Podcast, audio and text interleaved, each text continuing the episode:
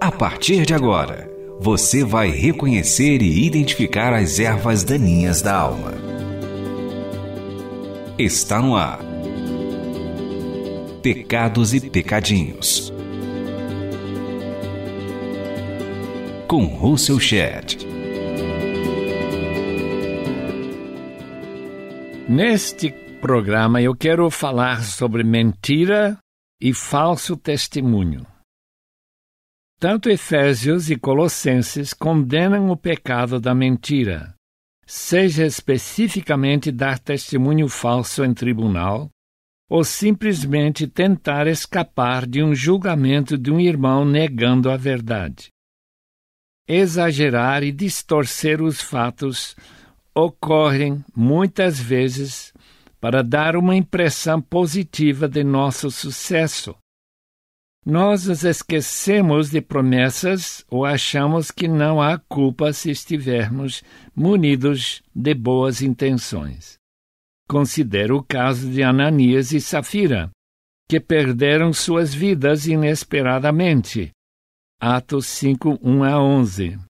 Afinal das contas, não estavam se sacrificando para dar uma generosa oferta? Deve ser claro que a mentira é repreensível ao Senhor. Eu, o Senhor, falo a verdade, eu anuncio o que é certo. Isaías 45, 19b. A própria natureza de Deus é verdade, portanto, não pode se mentir.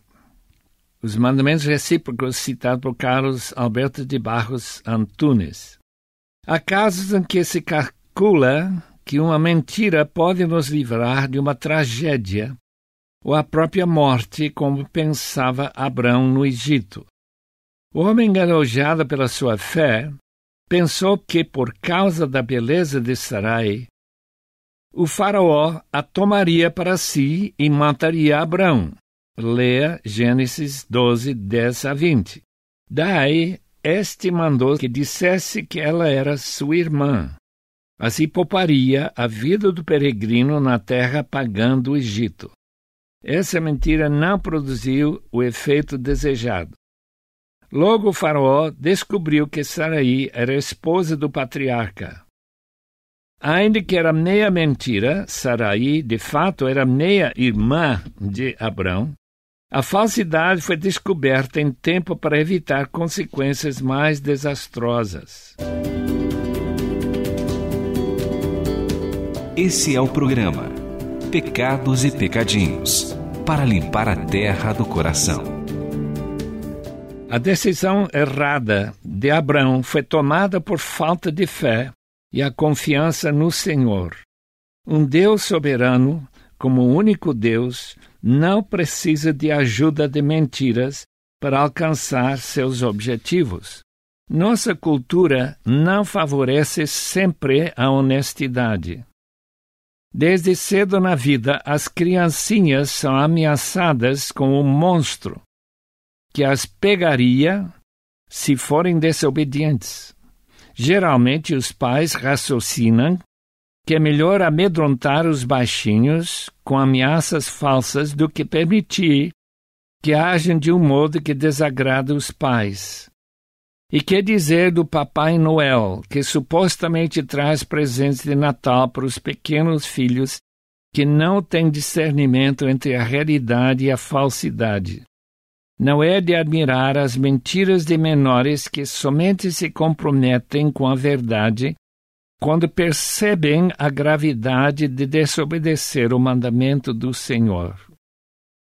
Criar crianças com babá eletrônico seja televisão ou outra fonte de entretenimento, suscita a mesma questão.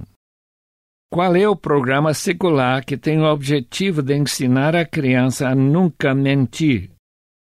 Poucas são as pessoas, inclusive crentes que estão em plena comunhão com Deus e sua igreja, que temem a influência da mídia na criação de filhos sempre comprometidos com a verdade.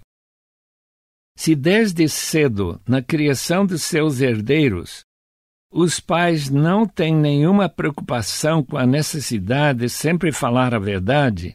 Em todas as ocasiões, entende-se porque é tão fácil os jovens e adultos prometer o que não pretendem cumprir. Integridade se forma no lar, mas se o lar não cuida dessa responsabilidade, o resultado certamente não será obediência aos preceitos de Deus. Identifique aqui os seus pecados e pecadinhos. Pode-se comunicar mentiras com palavras e com ações. Devemos entender que hipocrisia também é mentira. Transmitir uma impressão errada sem dizer nada pertence à categoria de falsidade. Jesus condenou a hipocrisia dos orgulhosos fariseus que limparam o exterior do copo e do prato, mas que por dentro estavam cheios de ganância e cobiça. Mateus 23, 26.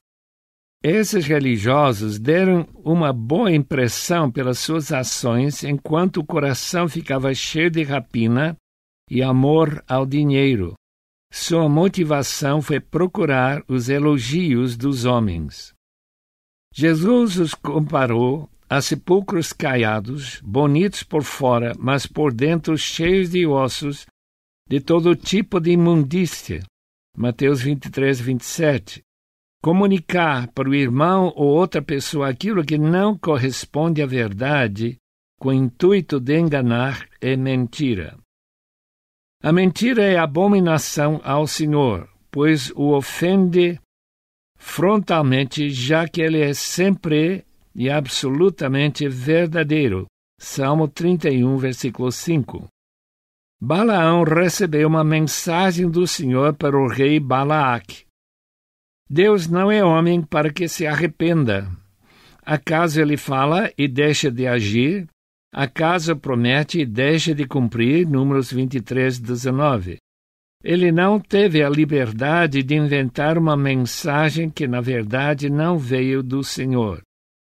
Jesus declarou que ele mesmo era a verdade, João 14, versículo 6, querendo dizer com isso que todas as promessas que ele pronunciava não poderiam deixar de se cumprir. Quer dizer que Jesus incorporava a mensagem de salvação que precisava ser abraçada pela fé. Conhecendo a verdade e permanecendo firmes nessa verdade que afirmava sua identidade como Filho de Deus e a verdade sobre a sua missão salvadora, os crentes seriam libertos. João 8:32. Jesus revelou o caráter de sua missão, que era a do servo de Javé, descrito em Isaías 53. Pois nem o filho do homem veio para ser servido, mas para servir e dar a sua vida em resgate por muitos. Você está ouvindo Russell Shedd falando sobre os pecados e pecadinhos.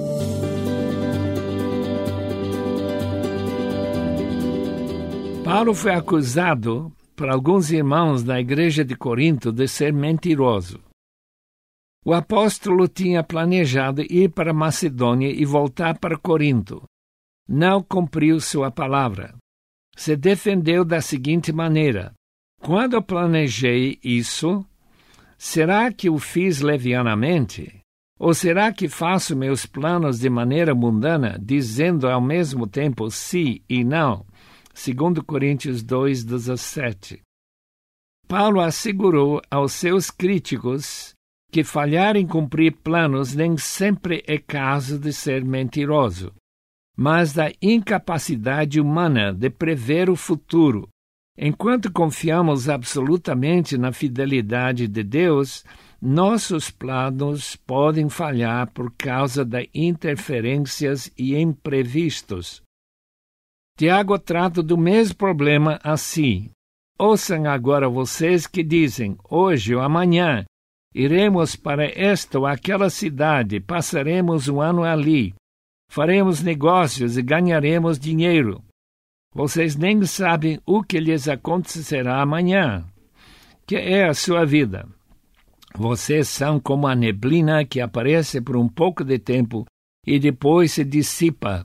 Ao invés de dizer isso, deveriam dizer: Se o Senhor quiser, viveremos e faremos isso ou aquilo. Apesar da sinceridade de nossas pretensões, a realização delas depende da vontade de Deus. Deus é soberano, de modo que aquele que não pode mentir tem controle sobre todos os eventos e situações que enfrentamos na vida. Convém, por isso, lembrar que devemos dizer sempre ao planejar acontecimentos no futuro, se o Senhor quiser. O castigo da falsa testemunha deve ser severa, porque as consequências podem ser muito ruins. A testemunha falsa não ficará sem castigo, e aquele que despeja mentiras não sairá livre. Provérbios 19, 5. Profetas falsos foram uma praga na história de Israel. Jeremias enfrentou a incredulidade do rei Zedequias e do povo de Jerusalém por causa dos profetas que declaravam uma libertação da cidade do cerco imposto por Nabucodonosor.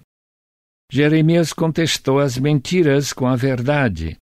O profeta que tem a minha palavra, fale a minha palavra com fidelidade. Pois o que tem a palha a ver com o trigo, não é minha palavra como fogo, pergunta o Senhor, e como um martelo que despedaça a rocha. Jeremias 23, 28 e 29. Zedequias perdeu a vista com os olhos furados, e seus filhos foram mortos perante os seus olhos, porque não tinha a fé necessária para distinguir entre a palavra de Deus e as mentiras proferidas pelos falsos profetas.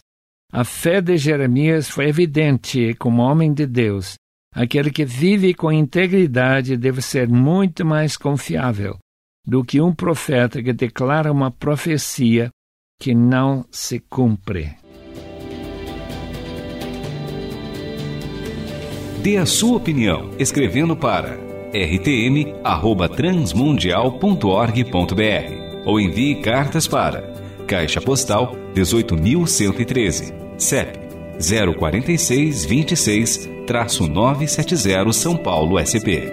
Este programa é baseado no livro Pecados e Pecadinhos, lançado pela Shed Publicações. Apresentação e produção: Russell Shed. Realização: Transmundial.